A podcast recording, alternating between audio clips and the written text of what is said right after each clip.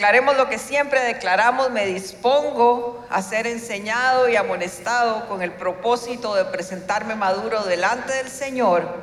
La gracia del Señor abre las puertas y el carácter las mantiene abiertas. Todos y cada uno de nosotros, de alguna u otra manera, hemos sido maltratados por diferentes situaciones de la vida, diferentes circunstancias pero sí reconozco que la vida fue más duro, ha sido más dura con algunas personas que con otras. Otras han sufrido mucho, otras gracias a Dios no tanto. Hay un dicho que dice que unos nacieron con estrella y otros nacieron estrellados. Porque sí hay vidas que uno dice, wow, pasan de una a otra y es doloroso ver gente así.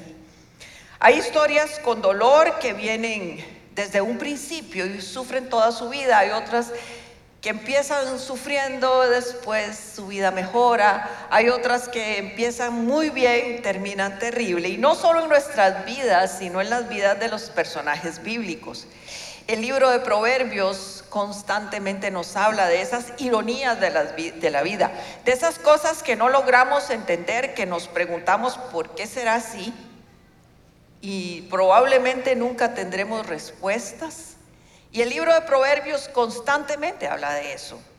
Eclesiastés 7:14 dice, disfruta los buenos tiempos, pero cuando la estés pasando mal, recuerda que Dios nos da momentos buenos y malos y que nadie sabe lo que vendrá en el futuro. Eso es precisamente lo que usted y yo hemos vivido a lo largo de, de nuestra existencia en esta tierra. Pero en todo momento el Señor ha estado. En los momentos malos quiero decirle que el Señor estaba. El Señor ha visto su dolor, su sufrimiento, su necesidad. Y también en los buenos. Y a veces es más fácil recordarnos del Señor en los momentos malos que en los momentos buenos. Pero en los momentos buenos también tenemos que recordarlo y darle gracias. En las historias bíblicas vemos personajes de todo tipo y nosotros nos podemos identificar con esos personajes. Algunos casos, Jacob, por ejemplo, Jacob pasó peleando toda la vida. Desde que nació, nació peleando con su gemelo. Creció peleando con medio mundo y terminó peleando con Dios. Una vida de pleito y pleito y pleito. Algunos se podrán identificar con Jacob. Otros personajes que empezaron con vidas muy buenas y se les fue complicando y terminaron quedaditicos. Por ejemplo, Salomón y Sansón. Otros como Isaac, que su vida todo fue bonito, todo fue bueno. La Biblia registra que la vida de Isaac fue completamente plana. No tenía esposa, le buscaron esposa y le gustó a la primera. No, su esposa era estéril, dice la Biblia, oró y concibió y otros oraron y oraron y oraron y oraron y les costó, pero bueno, concibieron. Otros tenían llamados espectaculares, pero para llegar a esos llamados requirieron pasar por muchas pruebas, por muchos momentos difíciles, como por ejemplo el caso de David y de José. Y podemos encontrar así en la Biblia muchos, muchos casos, muchas vidas, muchos tipos de personas, muchas tipas, tipos de vidas. Y usted y yo podemos decir, mi vida también es peculiar. Yo también he pasado por algún momento difícil o estoy pasando por un momento difícil. Importantísimo es eh, vivir ese, ese refrán que dice, caras vemos, corazones no sabemos. Yo les añado aún más, caras vemos, finales no sabemos. Y por eso no tenemos que desear la vida de nadie. Usted tiene su vida y siéntase agradecido con Dios de que esa es la vida que el Señor le ha puesto a vivir porque el Señor está con usted. Y no desee lo que ve de otros que cree que es maravilloso y perfecto porque realmente no sabemos lo que hay detrás de la puerta o no sabemos lo que le espera después de la muerte. Para ponerme más caótica todavía. Hoy vamos a estudiar la vida de una persona que pasó de la comodidad a la incomodidad, de la opulencia a la escasez, de la salud a la enfermedad, de tener un futuro lleno de luz, de esperanza, a vivir en una profunda oscuridad. La historia comienza algunos años antes y quiero ponerlos en contexto. David había sido ungido como rey. Desde el momento en que David fue ungido, pero no puesto como rey, sino que él fue ungido muchísimos años después, más de 13 años después, fue puesto como rey.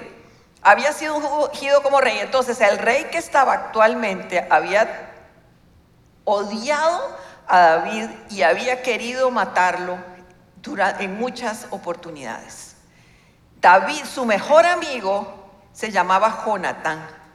Y Jonatán era hijo de este archienemigo de David.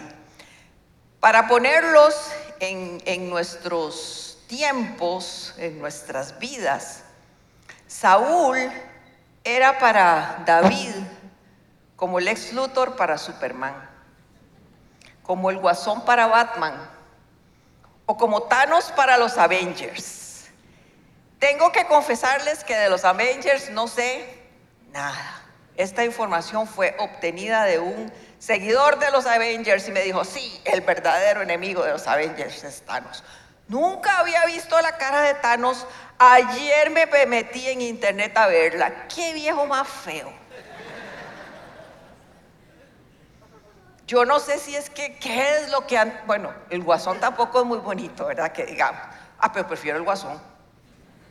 Malos los dos, pero qué Thanos, qué barbaridad. Qué cosa tan horrible. Bueno, pero no vamos a hablar ni de Thanos, ni de los Avengers, ni de Superman, ni de Batman, aunque me encantaría hablar de ellos. Este Saúl odiaba a David. Lo odiaba porque sabía que iba a ser sustituto. Y no solo que iba a ser su sustituto, sino que la presencia y la unción de Dios estaba sobre David. El gran problema era que su gran amigo era el hijo. Y en primera de Samuel 15, 14, en un momento dado de la vida de, David, en una de las tantas veces que Saúl quería matarlo, le dijo a Jonatán, averigua si realmente quiere matarme o no. Y esta conversación es posterior a darse cuenta Jonatán de que sí, David quería matar y iba a intentar matar a David otra vez más. Primera Samuel 20, 14, 15 dice, y que tú me trates, este es Jonatán hablándole a David, y que tú me trates con el fiel amor del Señor mientras que yo viva. Pero si muero, trata a mi familia con este amor, con este fiel amor, aun cuando el Señor elimine a todos tus enemigos de la faz de la tierra. Jonatán le pide a David, trátame con el amor del Señor siempre, y cuando yo no esté, Trata a mi familia y mantente mostrando tu amor hacia mi familia. Así como lo amaba Jonatán, le pide que ame a su descendencia. Algún tiempo después, Jonatán y Saúl mueren en una batalla y llega la noticia a palacio. Y en el palacio todos los que están eran sirvientes familiares de, de Saúl y todos entran en un terror impresionante, dejan el palacio y se van. ¿Y qué pasa en una de esas huidas? Y ese es el personaje que vamos a ver hoy. Segunda de Samuel 4:4 dice, y Jonatán, hijo de Isaúl, tenía un hijo lisiado de los pies. Tenía cinco años de edad cuando llegó de Jezreel la noticia de la muerte de Saúl y de Jonatán.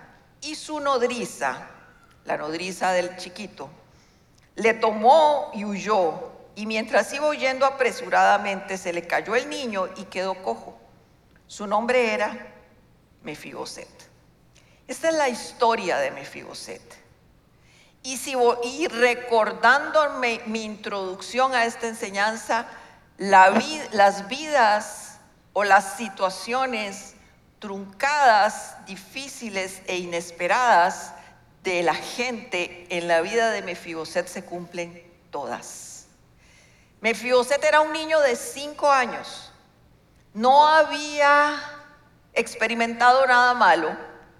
Su vida era perfecta, vivía en el palacio, nieto del rey, con todas las comodidades y la opulencia que se puedan imaginar. De un momento a otro su vida cambia. Pasa de tener salud a estar lisiado. De correr por todo el palacio a necesitar que alguien lo lleve alzado a los diferentes lugares que quiera ir o que lo quieran llevar. De vivir en opulencia a una pobreza extrema. De ser considerado príncipe a ser un don nadie. Pensó que probablemente podría llegar a, llegar a ser rey, pero ahora está desterrado. Esa es la historia de Mefiboset. Esta es la historia del hijo de Jonatán. Y nuestra vida muchas veces se ve truncada o se ve marcada por decisiones propias o decisiones de otras personas o actos de otras personas.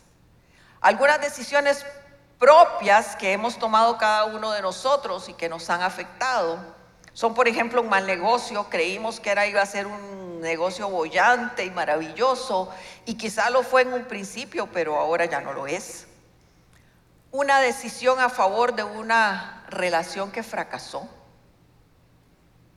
y que quizá muchos de los que están en relaciones fallidas se les dijo muchas veces y se les trató de prevenir y nunca escucharon y hoy están sufriendo un divorcio, un abandono, una traición, decisiones propias, vidas desordenadas que nos han llevado al consumo de drogas, a los excesos, a licor, a drogas de diferente tipo, a pornografía. Una decisión basada en emociones del momento, al calor del momento. Tengo algo en mi vida, lo hago, lo ejecuto, lo quiero. Y pueden pasar muchas cosas después de ese momento.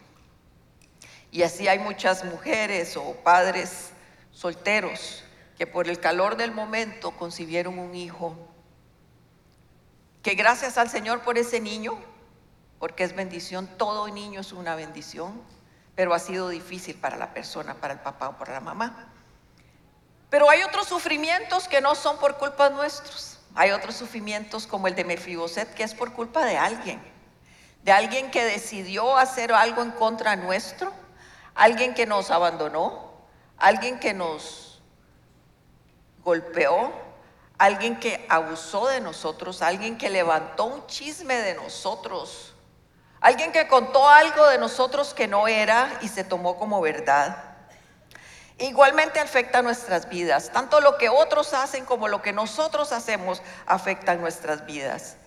Mefiboset fue tomado con rapidez, alzado con rapidez y salieron corriendo y la nodriza pensó que estaba salvando la vida de ese niño, porque esa fue la conclusión que ella sacó.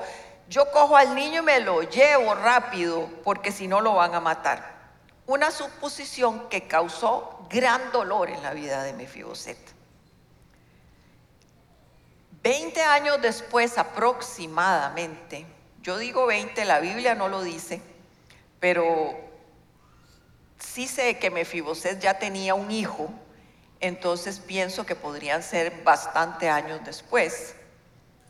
David recuerda a Jonatán y la promesa que le había hecho a Jonatán. Y en 2 de Samuel 9 dice, y dijo David, ¿ha quedado alguno de la casa de Saúl a quien yo haga misericordia por amor de Jonatán? Y había un siervo de la casa de Saúl que se llamaba Siba al cual llamaron para que viniese a David. Y el rey le dijo, ¿eres tú Siba? Y él respondió, tu siervo. El rey le dijo, no ha quedado nadie de la casa de Saúl a quien yo haga misericordia de Dios. Vean que David no dice misericordia mía, dice misericordia de Dios. Y Siba le respondió al rey, aún ha quedado un hijo de Jonatán, lisiado de los pies entonces el rey le preguntó, ¿dónde está? Siba le contestó al rey, he aquí, está en casa de Maquir, hijo de Amiel, en Lodebar. El lugar, el lugar donde Mefiboset vivía era un lugar muy peculiar. Según la definición geográfica, quedaba cerca del mar de Galilea, pero dice todo lo que pude leer que era un lugar, que es un lugar árido. Dicen algunos estudiosos, dice que es un lugar sin condiciones para vivir dignamente o humanamente. La gente vivía de lo que le daban, porque la tierra era seca e infértil, no se podía tener obviamente plantíos, no se podía tener animales, no se podía tener absolutamente nada. El significado de la palabra lo de en, en, el significado bíblico es dolor, miseria, tristeza, oscuridad, soledad, desesperanza, un, un tipo de estado espiritual de los despojados de fe. Y resulta que Mefiboset viviendo en, esa, en, esa, en ese territorio, Mefiboset se sentía como era el lugar. Mefiboset sentía todo lo que ese lugar significaba y todo ese dolor que significaba estar en ese lugar. Y ese lugar despedía, digámoslo así, ese, aroma a sufrimiento, a dolor, a oscuridad Mefiboset lo recibía, Mefiboset cada día vivía en una amargura y un dolor profundo de lo que pudo haber sido su vida y no fue. De todo lo que perdió, que tenía cuando era niño y hoy ya no tenía nada. No solo perdió la parte económica, perdió a su abuelo y perdió a su papá, perdió a sus tíos. Y Mefiboset probablemente vivía en una profunda amargura. Y la Biblia nos registra una expresión que Mefiboset tiene en 2 de Samuel 9, cuando David lo manda a llamar, porque no solo averigua dónde está Mefiboset o la familia de Saúl que quedaba viva, sino que lo manda a llamar al palacio y le dice Mefiboset a David, y él inclinándose dijo, ¿quién es tu siervo para que mires a un perro muerto como yo? Mefiboset se consideraba un perro, no de los de hoy, porque los de hoy son máxima, ¿verdad? No, un perro de aquel tiempo, donde el perro era un animal casi que inmundo, despreciado. Mefiboset se consideraba perro y muerto. Imagínense el nivel de autoestima, o sea, cero autoestima, menos que cero autoestima de Mefiboset, por supuesto, por lo que había vivido. Y muchas veces nosotros nos encontramos, tal vez no hemos vivido lo que Mefiboset vivió, o tal vez hemos vivido más o peor de lo que Mefiboset vivió. Y nos hemos sumido, encerrado y, resguardado en ese dolor. Y vivimos una vida profundamente amargada, profundamente señalada, con temoros al futuro, con palabras de rechazo que resuenan en nuestra, en nuestra mente, con heridas en nuestro cuerpo que todavía gritan y llenas de dolor. Pero David, ante el recuerdo de la promesa que le hizo a Jonatán, se lleva a vivir a Mefiboset al palacio. Y no solo se lo lleva a vivir y le dice, comerás de mi, de mi mesa todos los días, te sentirás, sentarás en mi mesa todos los días, serás parte de mi vida todos los días, sino que le devuelve todo lo que le había sido quitado.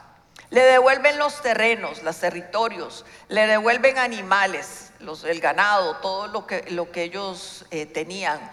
Le devolvió sus sirvientes, le devolvió absolutamente todo. Y Mefiboset fue restituido.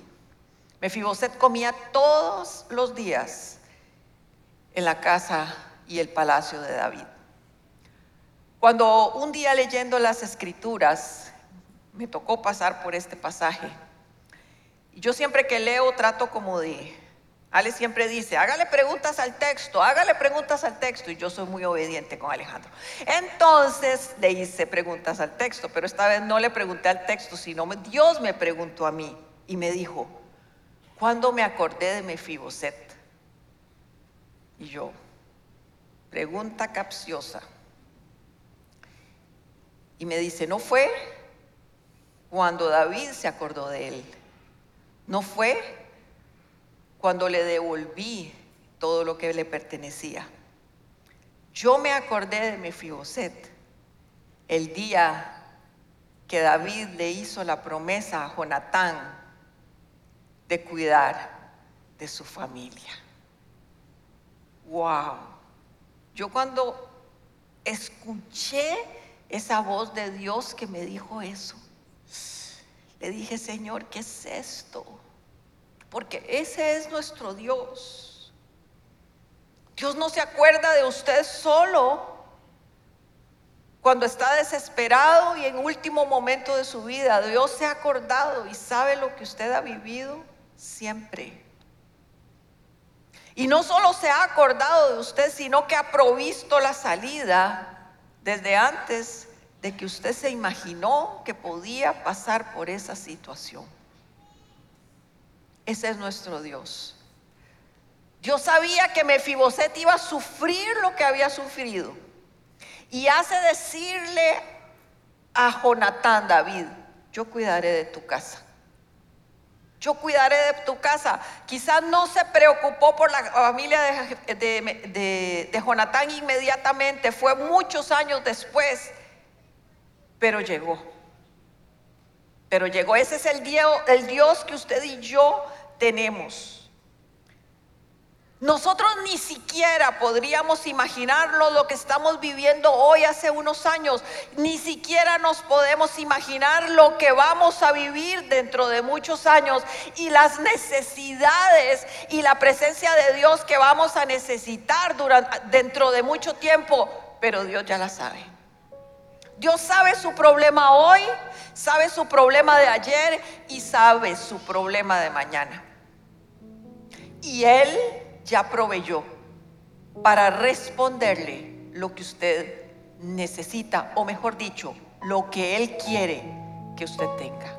Mefiboset no recobró sus piernas, Mefiboset permaneció lisiado, pero el Señor le restituyó lo que tenía. Probablemente la necesidad de, de Mefiboset no, lo que él quería no sucedió, que era que volver a, a caminar, pero lo que el Señor le dio fue mejor para su vida. Probablemente la necesidad que usted tiene no va a ser la que usted, la respuesta del Señor no va a ser lo que usted quiere, va a ser lo que Él quiera. Pero aunque no se parezca a lo que usted quiere, lo que Él tiene es mejor de lo que usted se imagina. El Señor es un Dios fiel el, Señor restaura. Mefiboset jamás se imaginó que la restauración vendría de David. Porque a él le habían hecho creer toda la vida que el culpable de su problema era David. Él pensó toda la vida que el problema que él tenía de destierro, de soledad, de dolor, de amargura, de invalidez era provocado por David.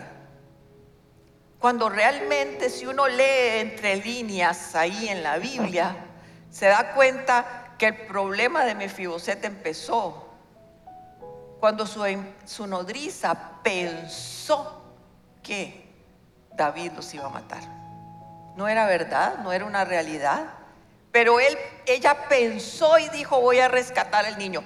No la voy a poner como villana la pobre muchacha porque probablemente todos lo hubiéramos pensado. Pero fue una suposición. Y ahí quiero parar un momentito. ¿Cuántas suposiciones tenemos en nuestras vidas que las creemos como verdades? ¿Cuántos pensamientos tenemos en nuestras vidas que los creemos y los hemos aceptado como verdades y no lo son? ¿Cuántos temores tenemos nosotros del futuro, de nuestra vida, de lo que viene, de cómo será? de cómo será mi vejez, de cómo será eh, mi, tiempo laboral, ¿qué, qué empresa llegaré, cuánto llegaré a producir, si tendré pensión o no tendré pensión, etcétera, etcétera. Todos esos pensamientos. Hay un estudio que dice que el 90% de las cosas que usted les teme y cree que van a suceder, no van a suceder. No van a suceder todos esos pensamientos que nos embargan, que nos quitan la paz. Y dicen los, los médicos que ese pensamiento recurrente, preocupante, desgastante, lo único que hace es perjudicar nuestra salud física, emocional y aún espiritual. Si me voy a enfermar y si no encuentro trabajo, y si me enfermo, ¿cómo llegaré a terminar mis días? ¿Me voy a morir o no me voy a morir? Y si no apruebo el examen de admisión de la U, eso era una tragedia en mi tiempo, porque solo había la UCR, ¿ok? Bueno, estaba el TEC y estaba la UNA, pero todas esas pensamientos que teníamos o que tenemos, señoras y señores, probablemente ninguno de lo que usted le atormenta hoy se le va a cumplir. Yo cuando mis hijos empezaron a, manejar, y lo he contado varias veces, qué angustia más terrible. Todas las noches yo me acostaba y te, que, te, que te, un accidente y que si un accidente y que si bien, teníamos una historia de un accidente de unos jóvenes en Comunidad Paz, entonces era peor todavía. Que si te un accidente y que si un loco y que si un borracho y que si aquí y que si... Nunca pasó nada, gloria a Dios, pero yo me desgasté absolutamente y parece, muchos de nosotros nos pasa. Vivimos en, suposiciones, en falsas expectativas, aún más los matrimonios, en falsas expectativas. Esperamos que nuestro marido haga A y nunca lo hizo. Y nos amargamos y el pobre hombre no sabía que quería que, que él hiciera A. Pero nosotras nos enojamos, nos desgastamos y nos enfermamos. Así sucede. Y como vimos al principio, Mefiboset sufre por una suposición de su nodriza. Y quizá usted está sufriendo por realidades o por suposiciones. Tal vez usted está absolutamente eh, maltratado en su cabeza pensando si su esposa o esposo le va a ser infiel. Suposiciones. Tenemos que cuidar lo que pensamos, tenemos que cuidar lo que vivimos. La enseñanza de hoy se llama Nunca se olvida, porque el Señor nunca se olvida de nosotros. El Señor nunca se olvidó de Mefiboset, es más, le proveyó la salida antes. El Señor nunca se va a olvidar de ustedes más, ya proveyó la salida para la situación que hoy usted está viviendo. Ya Él tiene un plan para rescatarle. Ya Él tiene un plan para hacerle que su vida sea mejor. Ya Él tiene un plan para sanarle. Ya Él tiene un plan para proveerle para esa deuda. Ya Él tiene un plan. Ya Él tiene un plan. Porque Él te conoce y me conoce desde antes de la fundación del mundo. Y pensamos en un Dios de presente cuando Él es un Dios eterno, siempre ha existido él todo lo ve. Él cuenta la, historia viéndola desde el final. Eso es hermoso. Por eso él sabía que Mefiboset necesitaba un día ser restaurado, ser traído al palacio. Y pone a su papá a hacerle esta petición a David y David aceptarla. Pone a David a acordarse 20 años después de lo que le había dicho a Jonatán. Porque él nunca se olvida.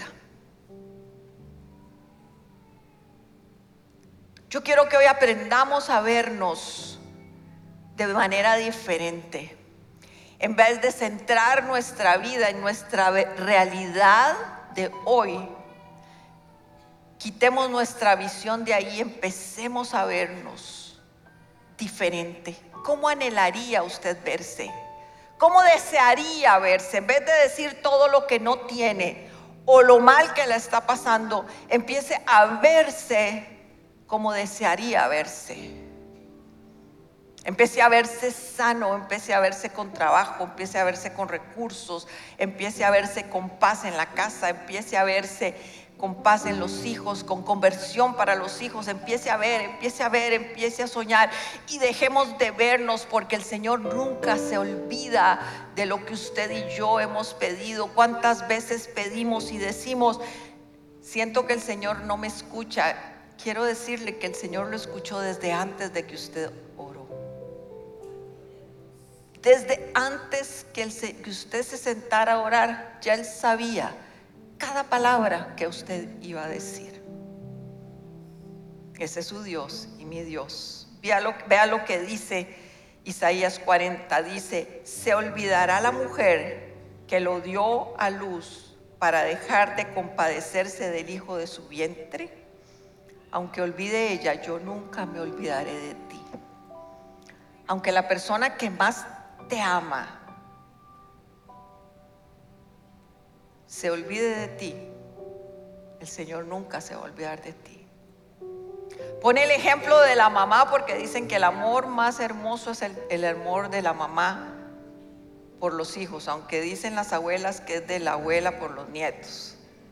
Yo les contaré en algún momento de mi vida. Pero puedo decirles que el amor de madre, yo daría mi vida por mis dos hijos.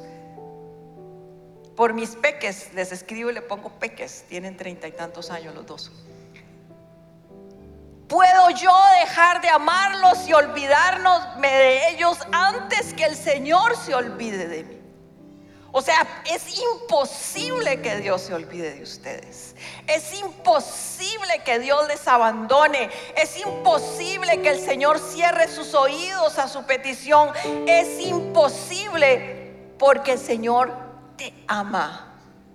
David le dijo a Siba, por amor y misericordia de Dios es que voy a rescatar a Mefiboset. De Dios, no de los seres humanos, de Dios. Isaías 49 dice, en la palma de mi mano tengo esculpido tu nombre. Eso es bellísimo. Su nombre está esculpido en las manos del Señor no se va a borrar nunca.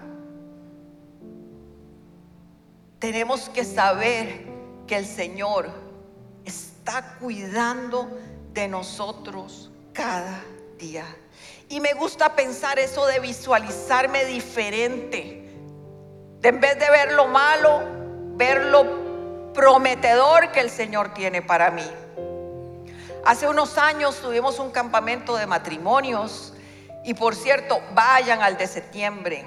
Siempre los retiros de matrimonio son bellísimos. Anótense, quedan pocos campos chicos, así que corran, corran. Eh, hace muchos años en un campamento de matrimonios, eh, la persona que daba la charla nos dijo, visualícense viejitos. Cuando ustedes estén viejitos, véanse viejitos con su marido había una pareja que se nos acercó y me dijo ella, a mí me cuesta visualizarme con él, yo no me veo con él. Y efectivamente ellos se divorciaron. Cuando a nosotros nos dijeron, véase, yo con Ale me imaginé viejita, a la par de él. Pero el más lindo era él. Qué cosa más bella, como me lo imagino. ¿Sabe cómo me lo imagino? Como el de Up, el viejito. ¿Cuántos piensan que se parece? ¿Verdad que sí? Esa es mi petición al Señor. Lo quiero ver viejito, pero así de bello. Cuadradito, casi ya está cuadradito. Qué belleza. Qué belleza. Ayer lo dije esto, pero creí que no estaba. Y no estaba en la iglesia y mandó un mensaje a Midia y puso, dígale que sí la vi.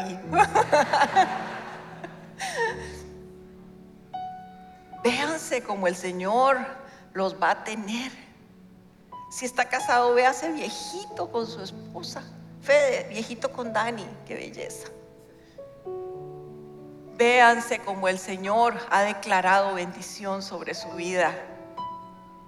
Y sepa que hay respuesta en nuestro Señor, que nunca se olvida de ti. Ya para terminar voy a ponerles un reto en sus manos, un cambio de estrategia a la hora de orar. Porque hemos orado muchas veces por nuestras peticiones, pero vean qué interesante esta estrategia que nos dice la palabra en Romanos 4.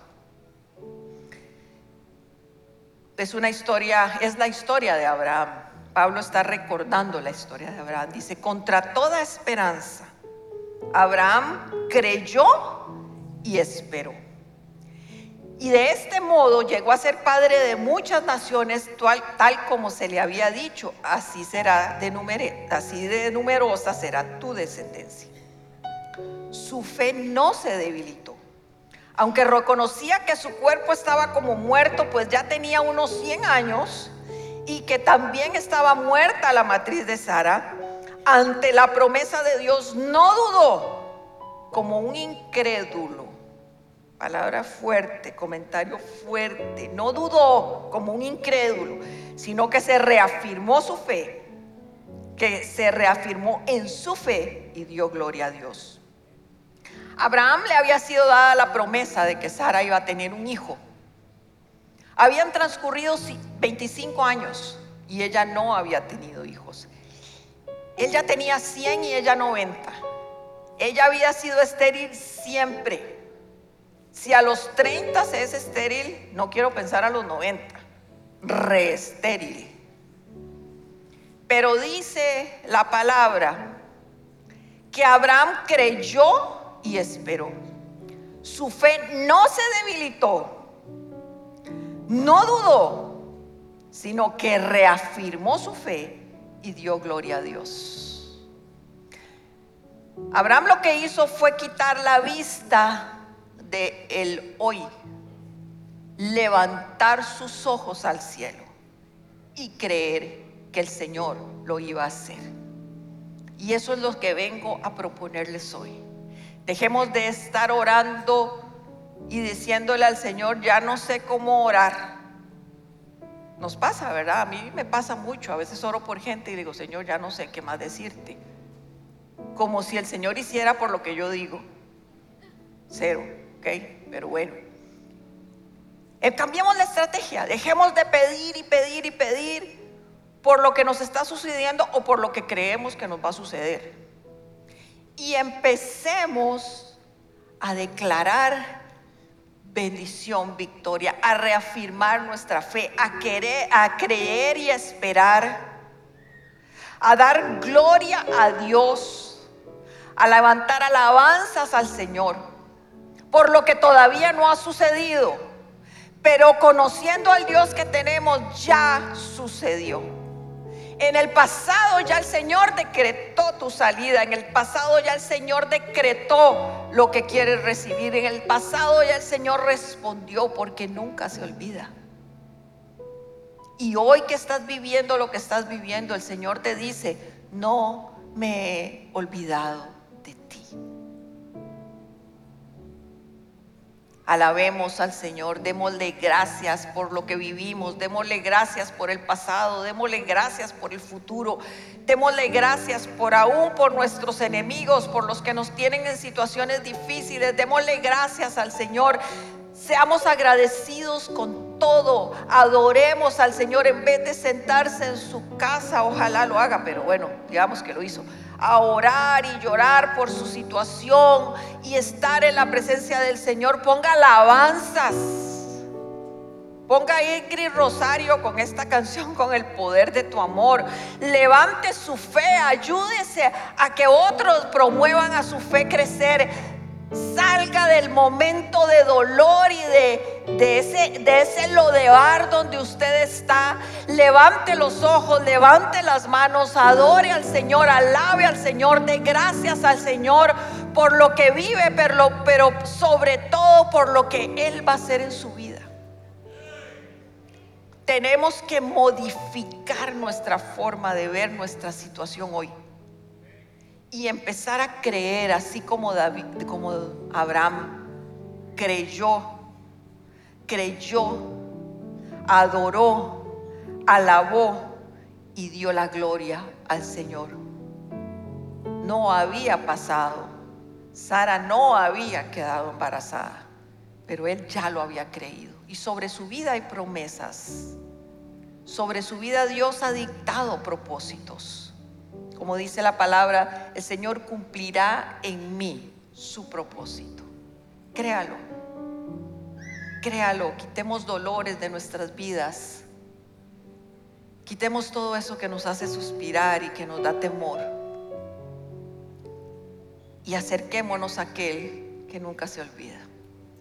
Vamos a orar. Padre, en el nombre de Jesús, en esta tarde, Dios, en este día, Señor, levantamos nuestra vida y nuestro corazón. Tú nos conoces a cada uno de nosotros. Individualmente, conoces nuestro pasado, nuestro presente, nuestro futuro. Conoces el dolor que hemos venido arrastrando durante tanto tiempo. Pero juntamente con Él tienes la salida, Señor.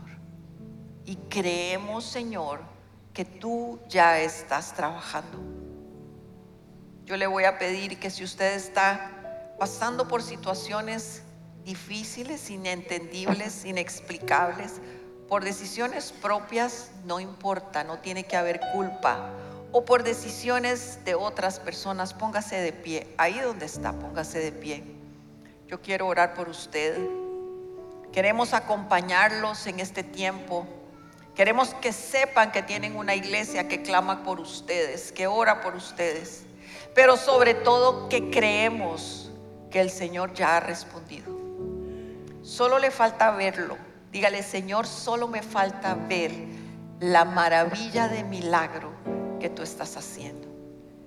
Padre, levantamos todos como iglesia y si usted está en su casa y puede ponerse de pie o donde esté, póngase de pie también. Y enviamos la palabra a ese lugar donde usted esté. Padre, en el nombre de Jesús, toda esta iglesia, Padre, toda esta congregación se une en intercesión por cada persona, Dios, que hoy está de pie que no solo ha levantado su cuerpo, sino que levanta su corazón delante de ti, Señor. Tú les conoces individualmente, tú sabes el dolor de cada uno de ellos, tú sabes lo que les aflige, tú sabes, Señor, lo que les alcanza, tú sabes lo que les preocupa, tú lo sabes todo, Señor, sea real o no sea real. Señor, tú lo sabes todo, Señor, pero mira la emoción, mira el corazón de cada uno de ellos, Dios. Y en el nombre de Jesús intercedemos para que la presencia de tu Espíritu Santo llegue sobre ellos. Señor, que ellos puedan levantar su corazón a ti, Señor. Y en medio de lo que vivan haya alegría, paz y gozo, Señor. Alegría, paz y gozo, Señor. De ver que lo que viven es doloroso, pero de saber que hay un Dios más poderoso que cualquier circunstancia que hay un Dios todopoderoso, mucho más poderoso de lo que imaginamos o pensamos para responder a nuestras necesidades. Padre, en el nombre de Jesús, Señor, clamamos, Padre, para que un espíritu de fe, que esa fe no les falte. Padre, declaramos en el nombre de Jesús para que así como Abraham, crean, esperen, su fe no se debilite, reafirmen su fe más bien y den gloria a Dios. Yo te pido que tú les permitas verse, Señor, de manera distinta. Verse, Señor, como tú los ves. Verse, Señor, después como si ya hubiera pasado su milagro. Padre, clamamos por ellos, intercedemos por ellos. Y te pido que la presencia de tu Espíritu Santo que está aquí vaya con ellos donde quiera que ellos estén. Y que no importa lo que vean, la limitación, el problema, la situación, la adversidad, que no importa lo que sus ojos hoy vean, sepan que Dios ya dijo, que Dios ya hizo, que Jesús está con ellos y en medio de todo, Señor, tú te vas a manifestar. En el nombre de Cristo Jesús. Amén. Y si gusta, póngase de pie, levante sus manos y vamos a, voy a declarar sobre ustedes una bendición. Recíbala, abrácela, créala que viene de nuestro Dios. Que el Señor te bendiga y te guarde de todo mal que el Señor responda a tu clamor en tiempo de dificultad. Que el Señor te mire con agrado y extienda sobre ti su amor.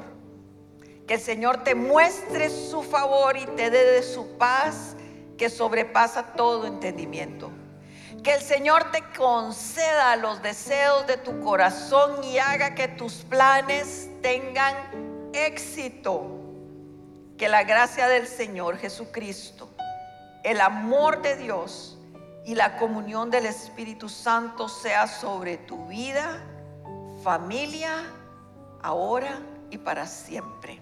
En el nombre de Jesús. Y la iglesia dice, amén. Que el Señor los bendiga. Nos vemos la próxima.